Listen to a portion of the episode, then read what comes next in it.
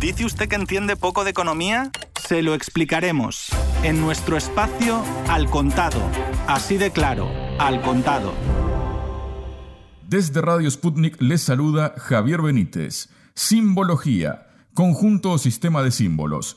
Desde que la civilización china comenzó a disponer de registros escritos, la figura del dragón ha disfrutado de un lugar preponderante en su simbología. A diferencia del dragón conocido en la mitología occidental, un reptil alado que escupe fuego, el dragón chino es una criatura sabia y poderosa, cuya presencia siempre fue sinónimo de buenos augurios. ¿Son los acuerdos o tratados un símbolo de sabiduría, poder y buenos augurios? Hablemos de uno de los más recientes. El mayor tratado de libre comercio del mundo. Así se califica a este acuerdo al que han llegado 15 países, con, por ejemplo, China a la cabeza, también está Japón, Corea del Sur, Australia, Nueva Zelanda. Y atención a estos países que son tradicionalmente aliados y socios de Estados Unidos y de Europa, ¿no? Pero además los 10 países miembros de la ASEAN, que es la Asociación de Naciones del Sudeste Asiático, que está integrada por Indonesia, Tailandia, Singapur, Malasia, Filipinas, Vietnam, Myanmar, Camboya, Laos y Brunei. Esta asociación abarcará el 30% de la economía mundial, el 30% de la población mundial, llegando alrededor de 2.200 millones de consumidores se llama el Acuerdo Asociación Económica Integral Regional, RCEP, por sus siglas en inglés. Para hablar sobre este tema estamos junto al economista argentino Luis Palma Cané. Luis, bienvenido a Radio Sputnik. Luis, explícanos qué significa esto a nivel mundial. Buen día para nosotros, buenas tardes para vos, Javier. Un placer siempre hablar con ustedes. ¿Qué significa? Significa varios temas. Primero yo diría que el título debiera ser Gracias Trump, porque si vos recordás, en el final del gobierno de Obama, se estaba firmando, o se había firmado, eso no me acuerdo bien, el que se llamó TPP. Se estaba negociando, algo así. Se estaba negociando el Trans-Pacific Program, que era precisamente un acuerdo de libre comercio entre Estados Unidos y el sudeste asiático. Y Trump lo primero que hizo cuando asumió el gobierno con su famoso lema América primero, y su proteccionismo contra la globalización retiró a Estados Unidos y entiendo que esta asociación se cayó. También el amigo Trump no tuvo otra idea siempre contra la globalización y contra el multilateralismo, representado por un proteccionismo xenófobo y unilateralismo políticamente inviable. Se retiró, si vos te acordás, de casi la terminada negociación de otro acuerdo importante de libre comercio entre nada menos que la Comunidad Europea y Estados Unidos. La Comunidad Europea no serán 2.100 millones de personas, pero son 550 millones con un ingreso per cápita cinco veces el ingreso per cápita que tiene esta asociación que vos mencionás. Tercer punto que creo que hay que mencionar es que China, que siempre fue la Dalí del proteccionismo y con eso le permitió crecer, cuando exportaba mano de obra e impedía la importación de lo no esencial, se convirtió a partir de ahí en el adalid del libre comercio, ocupando un lugar que había abandonado Estados Unidos. Vos sabés que en términos de poder, cuando alguien abandona un sitio de poder, inmediatamente alguien lo ocupa. Esto es eh, como el agua, ¿no es cierto? Hay un pozo, el agua va ahí. Y acá el que inteligentemente lo ha hecho es el Deng Xiaoping, el presidente de China, que se ha desarrollado con sus capitales no solo en África, sino en parte de Sudamérica, incluido mi país. Y ahora la mejor prueba que ha hecho es este acuerdo, que es fenomenal, ¿no? Porque imagínate que, como vos bien dijiste, los números son escalofriantes, en el buen sentido de la palabra, ¿no? Dos mil y pico de millones de consumidores, libre comercio entre todas las partes, con mano de obra que te diría que no es pareja, eso no sé cómo lo van a resolver bien. La mano de obra china que al principio estaba en 2.50 dólares por hora, hoy está ya casi en 15. O sea, ¿esto qué quiere decir? De la micro a la macroeconomía, que ha mejorado el ingreso per cápita sin ninguna duda, pero los países más desarrollados de esa asociación, que vos mencionaste entre otros Japón, Australia y Nueva Zelanda, si no me equivoco, ¿no? Y Corea del Sur también. Y Corea del Sur, ellos tienen un costo de mano de obra arriba de 30 dólares, ¿no? Entonces, solamente la productividad física de esos países podría igualar el comercio exterior entre ambos, ¿no es cierto? O sea, si vos tenés un producto que la mano de obra es 15 dólares y el mismo producto en la contraparte tiene 30, bueno, pues la productividad del que paga 30 tiene que ser el doble del que paga 15 para igualar los costos, ¿no? Y bueno, eso es positivo porque la teoría del comercio internacional dice que lo ideal es que los costos de mano de obra, de energía, etcétera, te hago costos de mano de obra para hacerlo fácil, ¿no? Deben ser lo más parejos posible, pero que si no son parejos, lo que deben parejarlo son los niveles de productividad física. O sea, si para hacer una silla China necesita 10 horas, bueno, eh, el otro país va a necesitar 5 horas para que sea competitivo. No sé si es claro esto, ¿no? Sí, sí. Pero, pero bueno, en eso están y las proyecciones de incremento del comercio exterior entre esas naciones es, muy importante, ¿no? Hay distintas eh, proyecciones, pero prácticamente duplicar en cinco años, ¿no? Entonces, el comercio exterior en una época de globalización es el driver, o sea, el conductor fundamental del crecimiento económico, ¿no? Entonces ya el sudeste asiático está punteando, y te digo una más, anotate esta, India, India que está afuera, sí. está invitada a participar cuando quiera.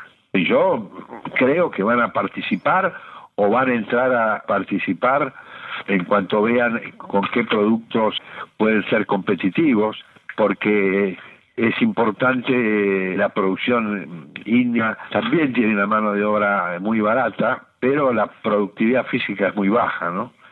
Entonces ahí, ahí hay un tema, por eso que los hindúes por ahora están estudiando, pero van a entrar seguramente, no, hay ningún problema, porque para este acuerdo, eh, Javier, vos entenderás que te entren 1.100 o 1.200 millones de consumidores, por más que tengan un ingreso per cápita muy bajo, yo me acuerdo que un profesor mío de Historia del Pensamiento Económico en la Universidad, Milano, nos decía siempre, hace muchos años, yo ya tengo mi, ha pasado bastante de que me recibí, pero el cuento era siempre en ese momento China tendría mil millones, decía, eh, no, en cuanto entre China, bueno, entonces alguien le dijo, bueno, pero no tienen ingreso, pero imagínense, dijo que cada chino en vez de consumir 10 tazas de arroz por mes, consume 15, explota el arroz, ¿viste? ¿Entendés? O sea que el volumen es muy importante acá. Y si India, como yo pienso, se suma, bueno, esto va a ser un, un tema muy importante.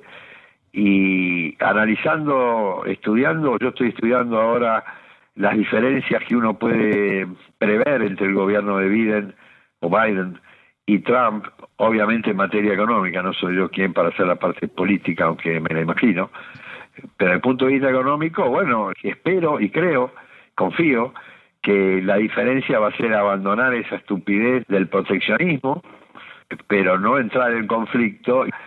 Si Estados Unidos con Biden hace una política más de simplemente volver a lo que fue Estados Unidos toda su vida y que lo hizo grande, bueno, estos acuerdos de libre comercio, ojalá que vuelva a negociar con la comunidad europea, ojalá que pueda volver a negociar con el mercado asiático, ojalá se acuerde Biden que existe Latinoamérica, el patio trasero existe, que se dé cuenta que la única manera de combatir los populismos es generar comercio exterior y generar riqueza. Bueno, eso yo creo que puede cambiar el mundo, gracias a Dios, porque así como veníamos con el proteccionismo, con los conflictos permanentes, porque Trump, eh, yo recomiendo que lean un libro de Trump que es El arte de negociar, que este personaje dice que él ha triunfado, ¿sabes por qué? Mm. Porque toda negociación genera conflicto, es, la teoría del conflicto, una teoría que la administración de empresas estuvo de moda ya por los ochentas, y que fracasó totalmente, si las empresas deberían generar conflictos. Cuando es todo lo contrario, ¿no? Si vos tenés A y B negociando, bueno, no es generar conflictos, sino generar acuerdos. Y entonces si, si cambiamos eh, a esa del conflicto al, acuerdo, yo creo que tengo esperanza de que el mundo pueda reaccionar una vez que pase esta, este tema de, bueno, de la pandemia que por todas las noticias que uno escucha, estamos a seis meses a un año, no sé cuánto tiempo, algunos dicen un mes, no lo sé, de la vacuna, que es lo único que va a parar esto. Luis, a propósito que mencionas a Biden y de su posible estrategia, ¿no? Justamente se habla de que es poco probable que Biden se incorpore al TPP que habíamos mencionado a corto plazo, según algunos analistas consultados por Reuters, que explican que el gobierno estadounidense tendrá que priorizar justamente ¿no? el manejo del brote de la COVID-19 ahí en el país. Recientemente, Charles Freeman, vicepresidente senior para Asia de la Cámara de Comercio de Estados Unidos, dijo, no estoy seguro de que se centre Biden mucho en el comercio en general, incluidos los esfuerzos para volver a unirse al grupo sucesor del TPP durante el primer año, más o menos, porque habrá un gran enfoque en el alivio del COVID. Y también hubo palabras, ¿no? Tras la firma de este acuerdo, por ejemplo, del primer ministro chino Li Keqiang que dijo, en las circunstancias mundiales actuales, el acuerdo aporta un rayo de luz y de esperanza entre los nubarrones dejados este año por la pandemia y las tendencias desglobalizadoras. La ha agregado, muestra claramente que el multilateralismo es la vía correcta y representa la dirección adecuada para la economía mundial y el progreso de la humanidad. Y esto también un poco recuerda aquellas palabras de Putin hace unos meses cuando dijo que que de la pandemia salimos todos juntos o no sale nadie. ¿Cómo ves estas posibilidades que se abren? Coincido, coincido un poco fue lo que te estaba diciendo antes, ¿no? Volver a los acuerdos de libre comercio, abandonar el unilateralismo, volver al multilateralismo. Otra cosa que tiene que hacer Biden es, es, ingresar de nuevo al cambio climático, ¿no? Entre otras cosas. Pero sí, sí, coincido absolutamente. Lo que no coincido mucho es que eh, no lo va a hacer rápidamente, porque dice que va un poco lo que entendí es que algunos de los textos que vos leíste, declaraciones como que se iba a centrar o focalizar en el tema del COVID, pero una cosa no quita la otra, ¿no? Pues eh, concentrarte en el COVID, desarrollar una estrategia muy clara de abandonar el unilateralismo, incluso para las vacunas, ¿no? Ahí mejor ejemplo de la globalización no hay, porque de 190 países va a haber como máximo 5 o 6 que produzcan la vacuna, ¿no? A distintas vacunas, según me dicen. De nuevo, lo importante acá es que quien produce la vacuna la pueda distribuir a lo largo del mundo, ¿no? Y la prueba está que hay en Argentina, por ejemplo, hay un laboratorio que está desarrollando el núcleo de una de las vacunas, que creo que es la de Pfizer, pero bueno, están usando laboratorios de todo el mundo porque la logística de, de vacunar 5.000, 6.000 millones de personas no es un tema fácil, ¿no? volviendo a la pandemia, Javier, no es solamente que aparezca la vacuna, es tan preocupante la vacuna como la logística, ¿no? Por ejemplo, ¿cómo vacunarse en África, por ejemplo, si necesitas cadena de frío? Es, es un esfuerzo gigantesco. Se va a lograr, no tengo ninguna duda, porque la tecnología lo va a lograr, pero va a ser una tarea que, como bien vos dijiste, tiene que ser colaboración de todos, ¿no? Va a haber alguien que desarrolle la cadena de frío más rápido que otros, va a haber unas vacunas que necesiten menos frío y serán reemplazadas unas por otras, en fin. Tiene que haber acá una cooperación y como principio fundamental no hacer de la vacuna un tema geopolítico internacional porque ahí estamos fritos, ¿no? Luis, para cerrar, según Reuters, ¿no? Washington está permitiendo que China cimente sus posiciones con más firmeza como socio económico del sudeste asiático de Japón y Corea, lo que habíamos hablado antes, ¿no? Poniendo a la segunda economía más grande del mundo, o sea, China, en una mejor posición para moldear las reglas comerciales de la región. ¿Estás de acuerdo con esto? ¿Y qué puede significar para Estados Unidos también al mismo tiempo, no? No sé exactamente qué quiere decir con moldear porque en un acuerdo de libre comercio tiene que estar todo de acuerdo con las reglas comerciales, ¿no? Tiene que haber, eh, depende del estatuto de cada, pero por lo menos una mayoría especial de países. Obviamente China tiene una fuerza muy importante, pero también nosotros se van a unir para evitar, si, si empezamos a pensar que en el acuerdo de libre comercio el más poderoso va a aplastar a los menos poderosos, ya nació una criatura que no es el mejor producto, digamos, ¿no? Tiene que haber colaboración, tiene que haber intercambio de bienes. ¿Por qué el comercio exterior en la teoría funciona y genera valor agregado y riqueza? Porque el país A le exporta al país B todos aquellos productos que los produce más barato y viceversa. Entonces el ingreso real de cada uno de los países que participan del comercio exterior aumenta ipso facto, más allá de los tipos de cambio que deben estar estables, obviamente, pero sin complicar el tema, no sé qué quiere decir moldear, lo van a moldear entre todos, digamos, seguramente. Hay que ver, de todas maneras, esto nadie tiene la verdad revelada, ¿no?